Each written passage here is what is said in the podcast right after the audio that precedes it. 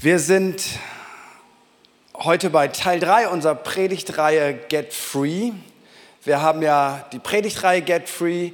Wir haben bald wieder einen Kurs Get Free. Wir haben zweimal im Jahr einen Get Free Kurs, weil wir glauben, dass das so ein wichtiger Wert ist, mehr Freiheit zu erlangen. Und mehr Freiheit ist nicht ein Hobby, so nach dem Motto, ja, das ist für ganz besondere Christen, sondern Freiheit ist etwas, wofür Jesus gestorben ist. Jesus möchte, dass wir frei sind. Und Freiheit ist ja nicht etwas, was sich an einem Tag ereignet, sondern Freiheit ist ein Prozess, in den wir hineinwachsen. Es ist so wie Stück für Stück nehme ich Land ein und je mehr Land ich einnehme, desto freier werde ich auch. Und heute möchten wir sprechen über Freiheit von der Angst vor Vergänglichkeit. Stell dir mal vor, wie es wäre oder wie es ist, wenn Jesus kein Lügner ist. Sagen aber, Pastor, Jesus lügt doch nicht. Ähm, richtig, aber stell dir mal vor, er ist wirklich kein Lügner. Stell dir das mal vor. Was wäre, wenn der Himmel keine bessere Erde ist und wenn das Beste wirklich noch kommt? Ich meine, wir sagen das ja so gerne, das Beste kommt noch. Das kann so sein, das muss aber nicht so sein. Aber im großen Bild ist das tatsächlich so. Das Beste kommt noch, weil Paulus sagt in 1. Korinther 2, Vers 9, es heißt ja in der Schrift, kein Auge hat je gesehen, kein Ohr hat je gehört und kein Mensch konnte sich jemals auch nur vorstellen, was Gott für die bereithält, die ihn lieben. Man könnte also durchaus sagen, das ist hier eine Superlative, von der Gott spricht. Kein Auge hat's gesehen, kein Ohr hat's gehört. Das ist das, was Gott denen bereithält, die ihn lieben.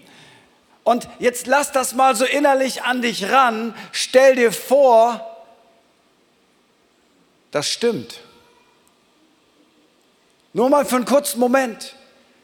Was könnte das bedeuten? Das bedeutet, mit dieser Ewigkeitsperspektive sind wir vielleicht in der Lage, bedeutungsvolle Prioritäten zu setzen, unser Leben zielgerichtet zu führen und Unsicherheiten abzulegen. Weil wer befreit ist, ewigkeitsorientiert zu leben, Freiheit, kann seine Lebensprioritäten eben auch richtig setzen. In Hebräer 2, 14 bis 15 heißt es, da nun die Kinder an Fleisch und Blut Anteil haben, ist er gleichermaßen dessen teilhaftig geworden, damit er durch den Tod den außer Wirksamkeit setzte, der die Macht des Todes hatte, nämlich den Teufel, und alle diejenigen befreite, die durch Todesfurcht ihr ganzes Leben hindurch in Knechtschaft gehalten wurden. Zusammengefasst macht das Folgendes deutlich. Jesus hat durch seinen Tod und seine Auferstehung uns aus der Knechtschaft, der Sklaverei, der Todesfurcht befreit.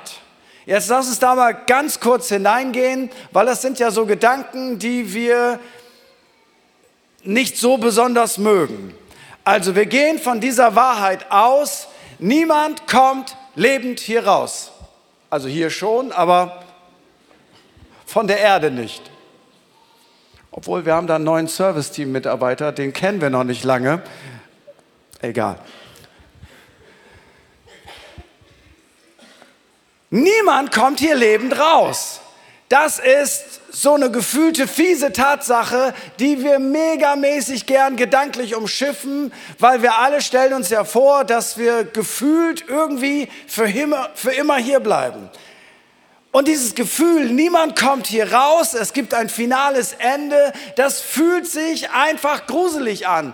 Das ist etwas, was in uns Angst erzeugt.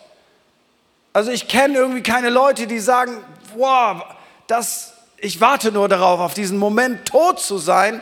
Das muss eine tolle Reise sein. Auf einmal ist alles vorbei. Auf einmal bin ich nicht mehr da. Auf einmal spiele ich nicht mehr mit in meiner Familie, in meiner Kirche, in meiner Firma, wo auch immer.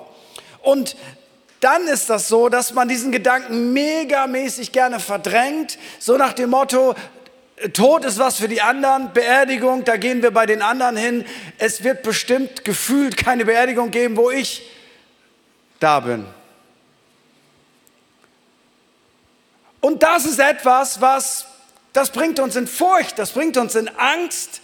Und hier kommt die Bibel und hier kommt Jesus und er ist der Einzige, der eine Antwort hat auf diese Frage weil er der einzige Religionsstifter, Klammer auf, wir haben keine Religion, Klammer zu, aber ich sag's mal so, weil er der einzige Religionsstifter ist, wo du nicht mal den Hauch einer Ahnung hast, wo seine Leiche ist, weil er ist der einzige, der den Tod jemals besiegt hat. Und er hat den Tod nicht nur besiegt für sich selber, sondern er hat den Tod besiegt für dich und für mich, um deutlich zu machen, ich habe die Schlüssel des Todes, ich habe den Tod besiegt und der Tod ist jetzt nicht mehr final, sondern der Tod ist für all die, die mir vertrauen, nur die Tür zu einem besseren Leben. Und ich weiß, dann gibt es manche Leute, die sagen, ja, ja, ja, ihr, ihr, vertröstet euch immer aufs Jenseits und damit werdet ihr auf dieser Erde nicht äh, Teil dessen, dass die Erde besser und gerechter wird. Bla, bla, bla, bla. Weil wenn du das weißt, kannst du auf dieser Erde mit viel mehr Hoffnung agieren, weil du weißt, du bist nicht der letzte Ratschluss. Wenn du nichts machst, ist nicht alles vorbei, sondern Gott ist der, der alles in Kontrolle hat und Gott hat etwas für uns vorbereitet. Das ist viel größer als all das, was wir auf dieser Erde erleben können. Und diese, dieses krampfhafte Verdrängen, diese Angst vom Tod führt ganz oft dazu, dass wir unsere Lebensziele verfehlen. Wer nicht sieht, wo er hinfährt, der wird sich eben im Kreis bewegen. Und versuch mal in der Wüste, wo du nur noch Sand siehst, versuch da mal geradeaus zu gehen. Wer dieses Ziel vor Augen hat, es ist kein Märchen, es gibt ein ewiges Leben, der wird dieses Leben anders leben. Wer das nicht vor Augen hat, der wird dieses Leben auch anders leben, aber vielleicht nicht auf eine allzu gute Art und Weise. Ein alter Mann namens Paulus schreibt in 2 Timotheus 4, Vers 7, da ist er ganz kurz vor dem Ende seines Lebens, er sagt, ich habe den guten Kampf gekämpft, den Lauf vollendet, den Glauben bewahrt. Also hier sagt jemand, der ganz kurz vor seinem Ableben ist, sagt er Folgendes. Und was für ein Satz für einen alten Mann. Ich habe den guten Kampf gekämpft. Ich habe den Lauf vollendet und ich habe den Glauben bewahrt. Und hier will ich dir aus seiner Perspektive zwei ganz große Lebensziele mitgeben, die für Leute, die Jesus nachfolgen, zentral sind. Er sagt, Freunde, ich bin alt geworden und ich habe den Glauben bewahrt, ich habe ihn behalten, ich habe ihn nicht mehr losgelassen, ich habe ihn festgehalten. Das bedeutet, es besteht auch die Möglichkeit, dass du mal den Glauben umarmt hast und dass du ihn wieder losgelassen hast. Derselbe Paulus sagt einmal in 1. Korinther 15, Vers 1, ich tue euch aber, Brüder, das Evangelium kund, das ich euch verkündigt habe, das ihr auch angenommen habt, indem ihr auch steht, durch das ihr auch gerettet werdet, wenn ihr festhaltet, mit welcher Rede ich es euch verkündigt habe, es sei denn, dass ihr vergeblich zum Glauben gekommen seid. Also es besteht die Möglichkeit, dass ich zum Glauben komme, dass ich den Glauben umarme und dann lasse ich es wieder los. Warum, kommen wir gleich noch dazu. Und das bedeutet, ich bin vergeblich zum Glauben gekommen. Es war umsonst. So, und wenn das der Fall ist, Vergeblich ist eben vergeblich. Und das bedeutet, es ist immer angefochten. Ich will dir etwas sagen. Jeder einzelne von uns, ist egal wie alt er ist, wird diese Challenge in seinem Leben bekommen. Lass ich den aktiven Glauben los oder halte ich daran fest? Weil wenn ich ihn loslasse, bin ich vergeblich zum Glauben gekommen. Und das ist extrem ernsthaft. Und dann sagt Paulus, aber ich habe nicht nur den Glauben festgehalten, ich habe den Lauf vollendet. Und den Lauf vollenden spricht, ich bin nicht nur gläubig bis zum Ende gewesen, sondern ich habe auch das, wozu ich berufen war, das habe ich zu einem Ende gebracht.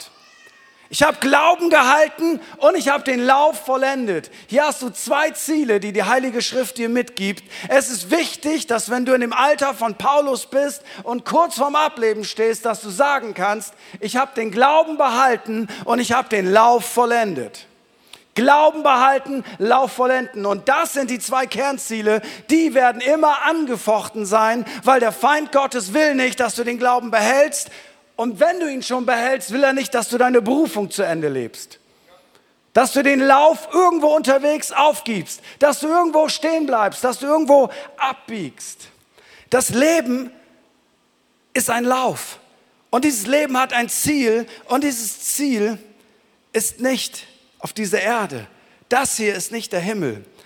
Um sagen zu können, dass wir den Lauf vollendet haben, müssen wir unser Ziel vor Augen haben, weil irgendwann einmal ist dieses Leben vorbei. Wer den Tod und die eigene Vergänglichkeit nur verdrängen kann, steht in der Gefahr, im Kreis zu leben.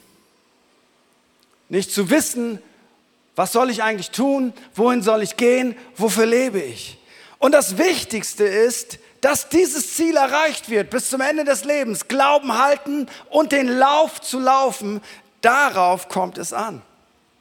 Unser Herr Jesus Christus hat extrem viele prophetische Worte aus dem Alten Testament über sein Leben gehabt. Und Jesus ist mit wahrscheinlich 33 Jahren gestorben. Rein menschlich könnte man sagen, ach, wäre doch auch schön gewesen, wenn er wenigstens 40 geworden wäre. Ach komm, 50. Er hätte auch noch mit 70 für uns sterben können. I don't know. Das liegt ja nicht in meiner Hand. Aber ich will dir was sagen. Jesus hat Glauben bewahrt und Jesus hat den Lauf zu Ende gelaufen und er sagt final, it's done. Es ist vollbracht. Wozu ich gekommen bin, das hat sich erfüllt. Dabei hat er nur 33 Jahre gelebt. Aus der Sicht der Ewigkeit ist nicht so entscheidend, wie lange du lebst. Klammer auf, obwohl ich dir wünsche, dass du sehr lange lebst und sehr gesund lebst aus der Sicht der Ewigkeit ist wichtig, dass du am Ende sagen kannst, ist egal wie lang, wie alt ich geworden bin, it's done, es ist vollbracht. Dazu, wozu ich berufen war, das habe ich gelebt. Das ist noch wichtiger als alt werden, weil mit dieser Perspektive, es gibt ein ewiges Leben, ist es ja so, du wirst noch viel älter. Manchmal sagen Leute, hey, du bist auch schon älter geworden, Friedhelm. Und dann sage ich gerne, im Lichte der Ewigkeit bin ich ziemlich jung.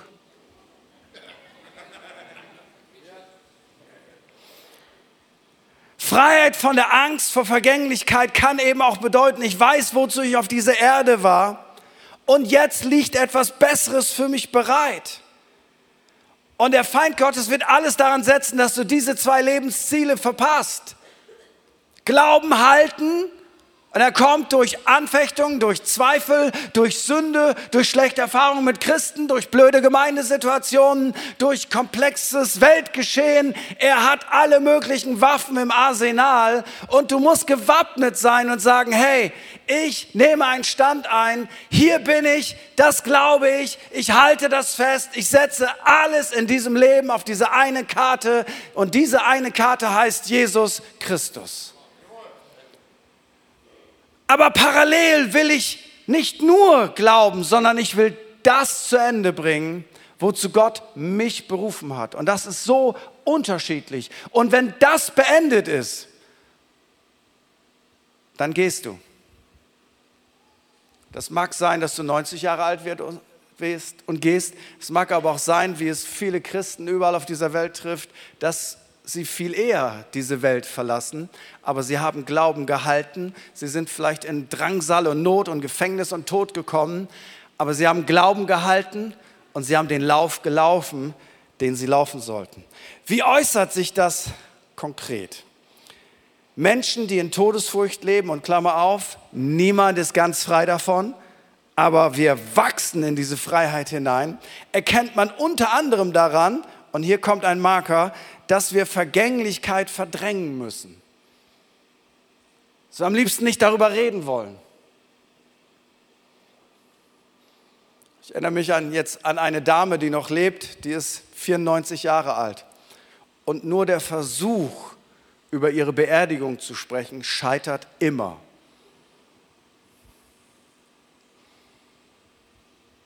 du denkst, das ist ein Alter, da dürfte man sich durchaus perspektivisch damit auseinandersetzen, dass es mal eine Beerdigung geben könnte. Keine Chance. Der Verdrängungsmechanismus ist so stark. Wenn wir daran gebunden sind, tun wir alles, um nicht Richtung Ende schauen zu müssen. Wir leben geradezu, als wäre dieses Leben ewig. Die Angst vor dem Danach. Wenn wir durch diese Tür gehen, was kommt denn danach?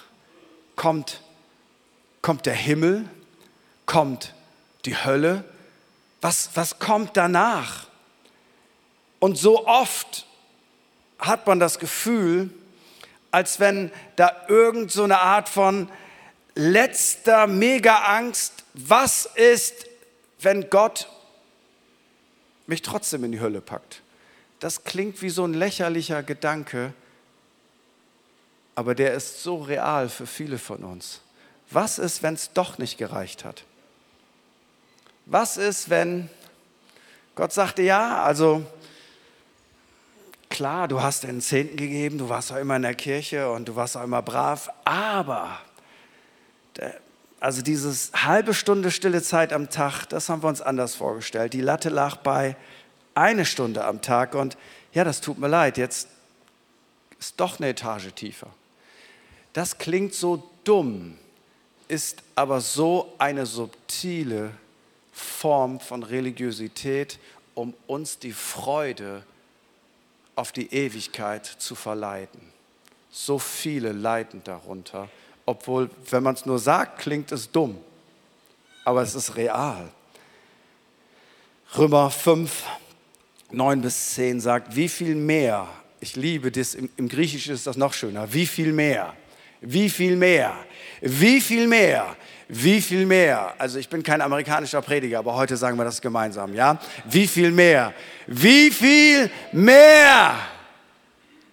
werden wir, nachdem wir jetzt durch sein Blut gerechtfertigt worden sind, durch ihn vor dem Zorn errettet werden. Denn wenn wir mit Gott versöhnt worden sind durch den Tod seines Sohnes, als wir noch Feinde waren, wie viel mehr werden wir als Versöhnte gerettet werden durch sein Leben. Wie viel mehr? Ich will dir etwas sagen. Gott hat uns das ewige Leben als ein Geschenk der Gnade gegeben. Er hat uns gerechtfertigt und geliebt, als wir noch Sünder waren, als wir nichts mit ihm zu tun haben wollten. Da hat er uns schon geliebt und dann hat er uns gerechtfertigt, als wir das im Glauben angenommen haben.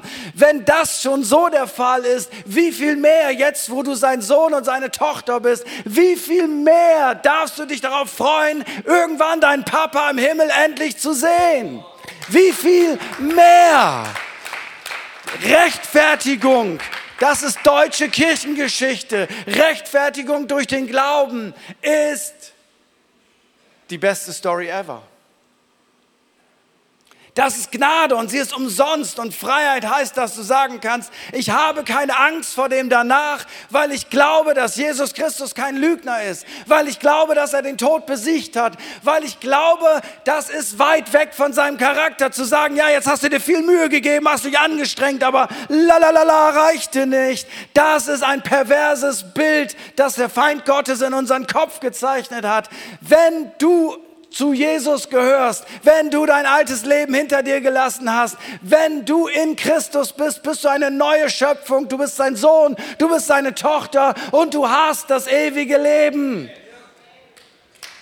Jesus ist kein Märchenonkel, der die Möhre des ewigen Lebens vor uns herhängen lässt und wir laufen ihm hinterher und dann sagt er am Ende, reichte nicht, reichte nicht, reichte nicht. Ja, Mission war ein bisschen wenig in deinem Leben, wohl? Aber ich habe ja mal Zehnten in meine Kirche gegeben. Ja, ja, aber beim Missionsopfer, das eine Mal, weißt du, da hast du gesagt, ach nee, ich gehe noch Döner essen. Ja, tut mir leid, das war's. Wie pervers. Ich überzeichne, aber ich will dir etwas sagen. Das ist ein realer Kampf, den viele Leute im Kopf haben. Und ich will dir etwas sagen. Das Evangelium ist umsonst. Zweitens, das war jetzt theologisch, jetzt kommt was psychologisch. Angst vor dem Älterwerden. Älter werden, hat mir mal jemand gesagt, das habe ich behalten, ist nichts für Feiglinge.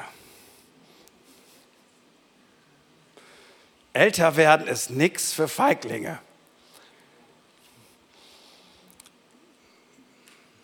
Jedes Mal, wenn wir vor dem Spiegel stehen und ein Fältchen mehr entdecken, werden wir ganz oft ein Opfer der Werbeindustrie. Ich brauche diese bestimmte Creme. Ich muss unbedingt jung bleiben. Und in unserer Gesellschaft ist man out, wenn man nicht jung ist. Und es wird fast zum Tabu, alt zu sein. Man sagt, die zehn längsten Jahre im Leben eines Menschen sind die Jahre zwischen 29 und 30. Ich sehe das anders. Ich bin schon 13 Jahre 39. Natürlich sind das alles Indizien für etwas wie, wir wollen doch, dass es aufwärts geht. Und jetzt stellen wir an unserem Körper fest, es geht abwärts. Das Abwärts fängt so mit 26 an. Dann sterben mehr Zellen, als dass sie sich erneuern. So ist egal, was du machst, wenn du 26 plus bist. Ich habe hier eine bittere Wahrheit. Es wird nicht besser. Gut, man kann den Verfallprozess ein wenig aufhalten. Bisschen Investment und jeden Tag und äh, klar und die Tusche kann auch dicker werden, dann ist das so. Aber anyway, es ist etwas in uns, irgendwann schaltet der Körper um und bereitet uns auf einen Sterbeprozess vor. Ganz am Anfang der Menschheitsgeschichte hatte Gott gesagt, aber von dem Baum der Erkenntnis des Guten und des Bösen sollst du nicht essen, denn an dem Tag, da du davon isst, musst du gewisslich sterben. Jetzt könnte man sagen, ja, aber das ist ja dumm, dass der das so geschrieben hat. Dass, äh, die die haben es ja gegessen und dann sind sie gar nicht tot umgefallen. Haha. Nun, wenn man ein bisschen sich mit dem Hebräischen beschäftigt, ähm, dann könnte man es so übersetzen. An dem Tag, da ihr davon esst, werdet ihr sterbend sterben. Ihr werdet nicht sofort tot sein, aber ihr werdet sterbend sterben. Der Prozess hat begonnen. Und genau das ist das, was wir bis heute alle erleben. Irgendwann, 26 plus minus, beginnt der Sterbeprozess. Und er fing an, genau damals, weil Tod war eigentlich nicht die Idee Gottes. Der Tod, sagt die Bibel, ist ein Feind, sogar der letzte Feind. Aber wenn du weißt, dass Christus auferstanden ist und dass du mit ihm auferstehen wirst, weißt du, die Recyclingmaschine läuft an.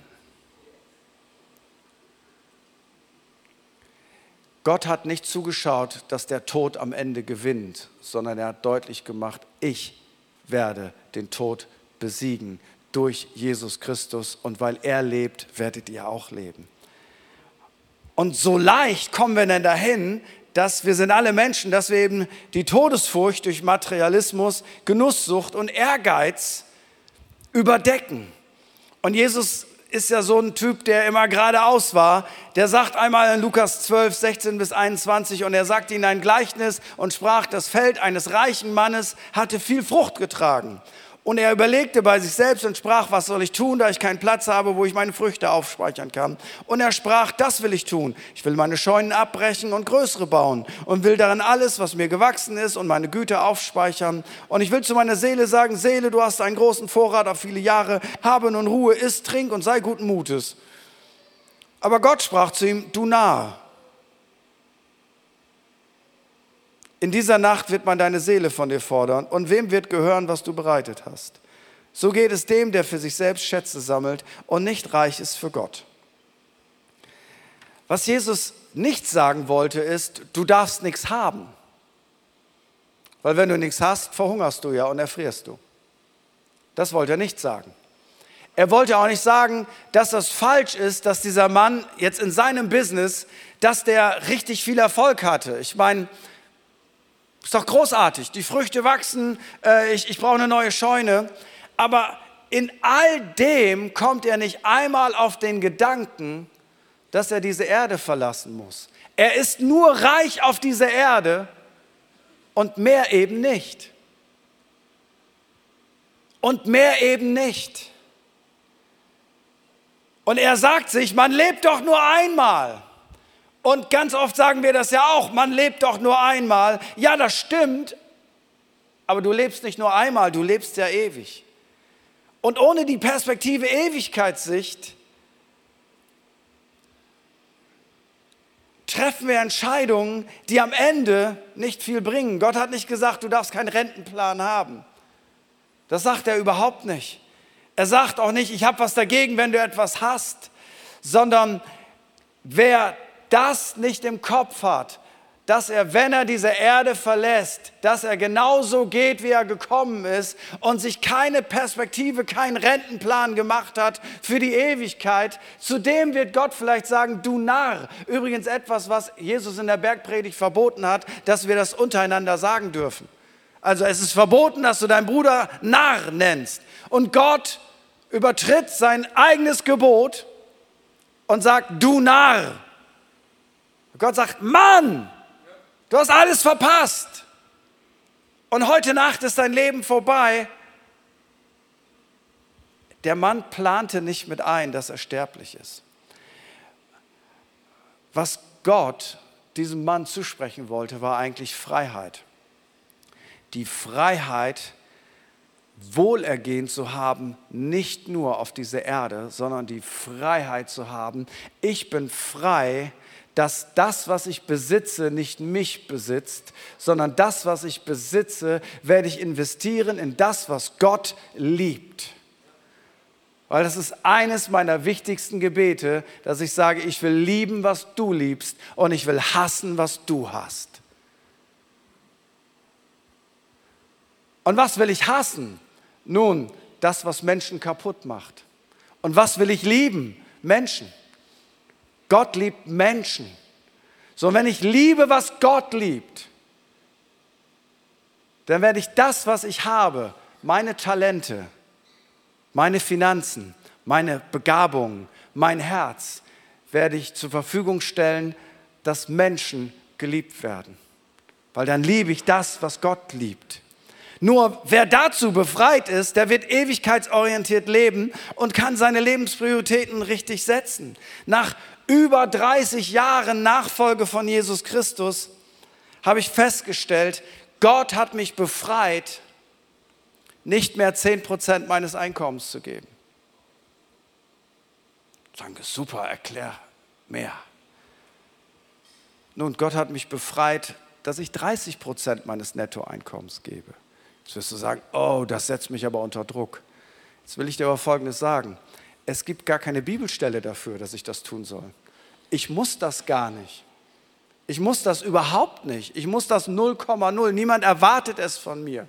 Niemand hat mich darauf angesprochen. Weißt du was? Ich bin befreit, das zu tun, weil je älter ich werde, desto mehr weiß ich, ich will mir ein Erbe schaffen, das unvergänglich ist. Ich will nicht einfach nur ein Narr sein und für mich leben, sondern ich möchte Ewigkeitsperspektive haben und ich möchte im Himmel Menschen treffen, die sagen, wegen dir bin ich zu Jesus gekommen, wegen dir konnte ich Bildung bekommen, wegen dir habe ich was zu essen bekommen, wegen dir ist mein Leben positiv geprägt worden. Das hat was für mich gemacht. Ich möchte, je älter ich werde, möchte ich in die Dinge hinein investieren, die wirklich zählen und nicht für irgendeinen Nonsens. Vielleicht hätte ich das vor 20 Jahren nicht so gedacht. Aber was ich dir sagen will, ist, ich will keinen Druck auf dein Leben auf, aufbauen. Übrigens habe ich bei dem Thema Erbe habe ich die 30 Prozent wieder runtergeschraubt. Da bin ich wieder auf 10 Prozent gegangen. Und das steht schon seit Jahren in meinem Testament. Und ich habe nicht vor, morgen zu sterben. Aber was ich im Leben getan habe, immer einen großen Teil von dem, was Gott mir anvertraut hat, ins Reich Gottes zu geben, das will ich im Leben und im Sterben tun. Und weil ich drei Kinder habe, sind es da halt nur 10 Prozent. Damit können sie leben. Jeder 30 Prozent, Reich Gottes 10 Prozent und everybody is happy. Weil Paulus sagt in Philippa 1, 23 bis 24, denn ich werde von beiden bedrängt, mich verlangt danach aufzubrechen und bei Christus zu sein, was auch viel besser wäre. Aber es ist nötiger, im Fleisch, in diesem Körper zu bleiben, um euretwillen, um Frucht zu bringen. Das heißt, Paulus hatte zwei Alternativen. Er wollte bei Jesus sein, nicht weil er depressiv war, nicht weil er satt war vom Leben, sondern er wollte bei Jesus sein, durch diese Tür gehen, weil es viel besser ist. Aber er sagt, aber ich bleibe. Warum bleibe ich? Weil dann kann ich Frucht sammeln für das ewige Leben. Das heißt, je länger ich da bin und mich investiere, desto besser wird das Leben, das ich bei Gott habe. Die beiden wichtigsten Tage deines Lebens, sagt Mark Twain, sind der Tag, an dem du geboren wurdest und der Tag, an dem du herausfindest, warum. Und jetzt kommen wir in das Finale. Wir sind schon mittendrin. Was waren die großen Ziele? Glauben halten und den Lauf vollenden.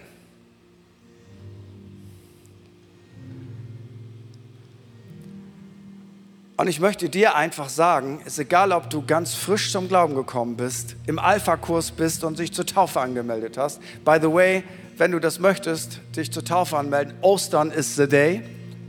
Dann Attacke zum Infopunkt nach dem Gottesdienst, sprech mit deinem Kleingruppenleiter oder ob du schon 40 Jahre am Start bist. Ich möchte dir Folgendes sagen. Folgendes wird definitiv kommen. Du wirst enttäuscht werden. Manchmal enttäuscht dich auch Gott. Manchmal enttäuschen dich Christen. Manchmal enttäuscht dich die Regierung. Manchmal enttäuscht dich deine Familie. Manchmal enttäuschen dich deine Kinder. Manchmal enttäuschen dich deine Eltern. Manchmal enttäuschst du dich selber. Das nennt man Leben. Das gehört auch zum Leben. Ist Gott sei Dank nicht alles. Und ganz ein, einfach, Enttäuschungen bewirken bei uns, dass wir ganz leicht den Glauben loslassen oder den Lauf nicht mehr laufen.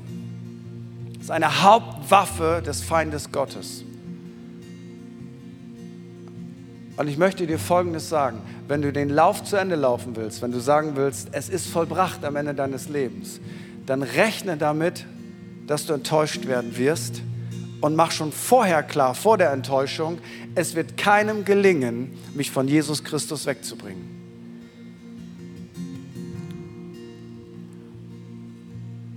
Weil wenn du das nicht tust, dann kannst du auch daran zerbrechen, dass sich manche ziemlich daneben benehmen. Paulus hatte einen Top-Mitarbeiter, sein Name ist Demas. Und in 2 Timotheus 4, Vers 9 schreibt er zu Timotheus, beeil dich bald zu mir zu kommen, denn Demas hat mich verlassen, da er den jetzigen Zeitlauf liebgewonnen hat und ist nach Thessalonich gegangen. Demas ist Teil von dem Team von Paulus. Demas hat das Reich Gottes in Kraft gesehen, hat Krankenheilung gesehen, hat Erweckungsaufbrüche gesehen und irgendwie hat er den jetzigen Zeitlauf liebgewonnen sagt nicht, Demas glaubt nicht mehr an Jesus Christus, sondern sein Herz ist jetzt ganz woanders. Die Sache Gottes ist für ihn nicht mehr wichtig. Und ich habe mich gefragt, wie kann das denn passieren? Hey, du bist doch mit Paulus unterwegs. Was du alles gesehen hast, ich wünsche, dass ich das sehen könnte. Irgendwo unterwegs ist sein Herz betrogen worden. Vielleicht war er auch genervt von Paulus. Kann ja sein. Paulus war ja nicht Jesus, auch nur ein Mensch. Vielleicht war er genervt von den anderen Leuten im Team. Vielleicht hatte er keinen Bock mehr, keine eigene Wohnung zu haben. Ich habe keine Ahnung. Aber auf jeden Fall sagt er, Demas hat mich verlassen. Er hat den jetzigen Zeitlauf lieb gewonnen. Er glaubt noch, aber er liebt nicht mehr Jesus und seine Sache. Er liebt die Welt. Und ich möchte dir das sagen. Vielleicht schaust du online zu oder vielleicht bist du hier vor Ort. Weißt du, Demas kann man auch sein, wenn man noch da sitzt, aber innerlich ist man gar nicht mehr da. Das geht ganz leicht, weil alles fängt ja innen an und irgendwann kommt es dann auch raus. Aber heute Morgen sind Menschen hier und es schauen auch Menschen zu, die eigentlich innerlich wie Demas sind.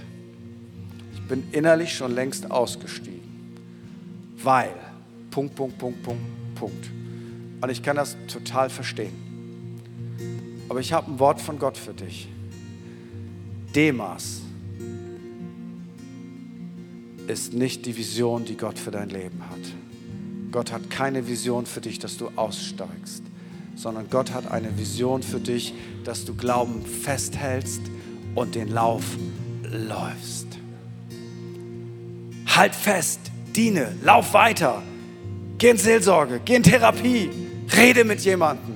Aber lass nicht zu, dass gruseligste Gedanken in deinem Herzen da sind und irgendwann, irgendwann hat Demas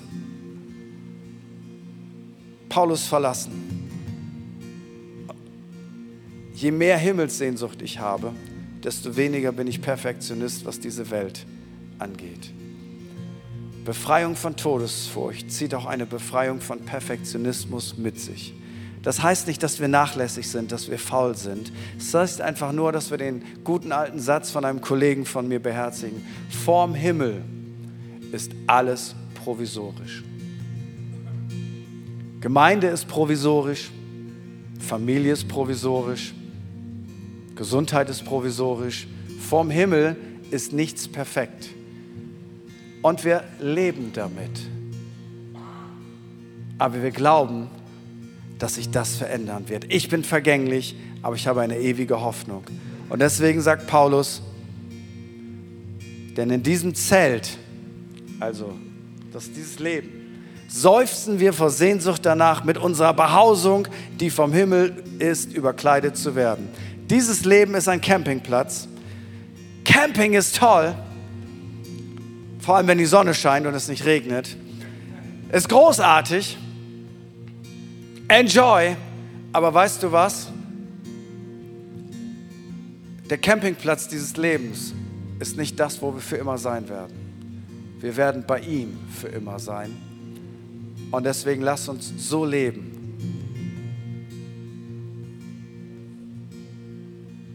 dass wir die größte Hoffnung ausstrahlen in einer Zeit der absoluten Hoffnungslosigkeit. Nicht, weil wir nichts verändern wollen in diesem Leben, sondern weil wir wissen, es gibt mehr als dieses Leben. Lass uns zusammen aufstehen.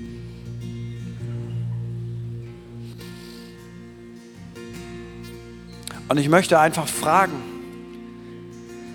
mit größter Überzeugung, hier in diesem Raum und auch für alle, die uns online zuschauen, vielleicht zeitversetzt zuschauen. Ich möchte einfach fragen, gibt es irgendjemand in diesem Raum, gibt es irgendjemand, der uns zuschaut, der sagt, ich möchte zu den Menschen gehören, die ihr Vertrauen auf Jesus Christus setzen. Ich will dir was sagen. Ein bekannter Politiker unseres Landes hat mal gesagt, die Herren dieser Welt gehen unser Herr kommt. Weißt du, die Politik kommt und geht. Krisen kommen und gehen. Das ist so auf dieser Welt. Das war schon immer so. Aber unser Herr kommt. Und wenn du sagst, ich möchte diese Karte, Pastor, von der du gesprochen hast, auf die du alles setzt. Ich möchte da auch drauf setzen. Dann nennt das die Bibel Glauben. Das ist Glauben. Du spürst in deinem Herzen, dass die gute Nachricht von Jesus Christus etwas für dich ist. Und du fängst an, dem Vertrauen zu schenken. Und das hat das Potenzial, alles in deinem Leben zu verändern. Das ist wie eine kleine Saat, die in deinem Herzen gesät wird und mit der Zeit wird daraus ein blühender Garten. Und wenn du dir das wünschst, dann würde ich so gerne für dich beten. Und ich lade uns ein, einmal für einen kurzen Moment, dass wir alle unsere Augen schließen. Und ich möchte einfach fragen, hier vor Ort und auch die Menschen, die zuschauen, gibt es irgendjemand, der sagt, ich möchte anfangen zu vertrauen. Ich möchte anfangen zu glauben, mein Vertrauen auf Jesus Christus setzen. Vielleicht bist du auch ein Demas und du hast, bist innerlich schon längst abgekoppelt, vielleicht schon länger. Und du sagst, ich will Glauben wieder neu erobern und dann festhalten. Dann ist das auch für dich. Vielleicht warst du mal am Start, hast das verloren. Vielleicht bist du offiziell auch am Start, hast das innerlich aber verloren.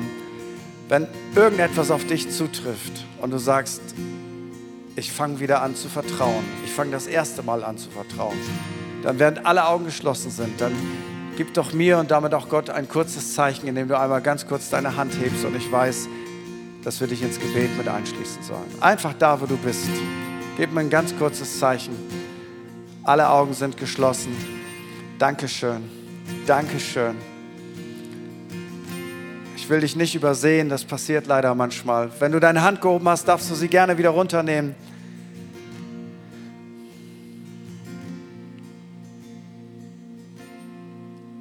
Komm nach Hause, Demas.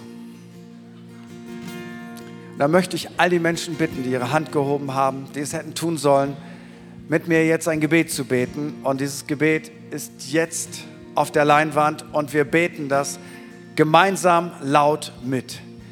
Jesus, ich weiß, dass du mich liebst. Es gibt nichts, was ich tun könnte, damit du mich mehr liebst. Und durch nichts, was ich tue, würdest du mich weniger lieben.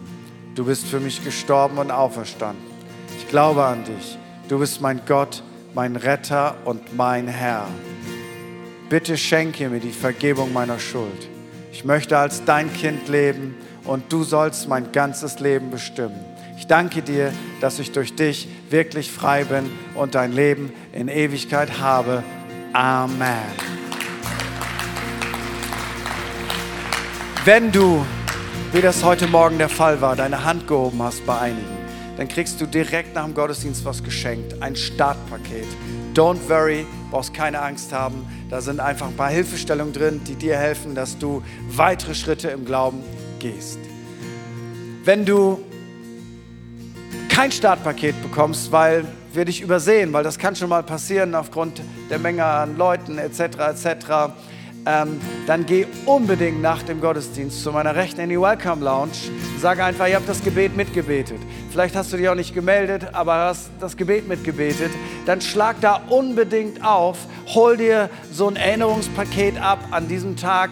An diesem Tag fing ich an, mein Vertrauen auf Jesus Christus zu setzen. Und wenn du noch eine Frage hast, ist egal, ob gute Frage, schlechte Frage, es gibt keine guten oder schlechten Fragen, nur blöde Antworten, das wisst ihr ja. Da sind Leute, die würden sich sehr gerne Zeit nehmen, um mit dir zu quatschen oder mit dir zu beten. Und eins solltest du auf jeden Fall tun, weil Christsein ist ein Mannschaftssport. Wir sind eine Herde, wir sind eine Familie und das bedeutet, was wir tun, das tun wir zusammen. Komm einfach wieder nächsten Sonntag, 10 Uhr oder 12 Uhr und mach was Verrücktes im Laufe der Woche. Schreib mal 10 Leuten eine WhatsApp und sag, ich mache Sonntag was ganz Verrücktes, da würdest du nie drauf kommen und die werden fragen, was machst du? Gehst du zum Frühshoppen? Äh, ist da schon Party? Ist das nicht ein bisschen früh? Und dann sagst du etwas, was Menschen schockiert. Ich gehe zur Kirche. Kirche. Und dann guck mal, was da für Gespräche entstehen. Und wie wäre es, wenn wir dem, der den Tod besiegt hat, nochmal so richtig einen Jesusmäßigen Credo-Kirchen, hypergalaktisches Dankeschön sagen und sagen, Jesus, du hast den Tod besiegt, du bist der Herr aller Herren, du bist der König aller Könige.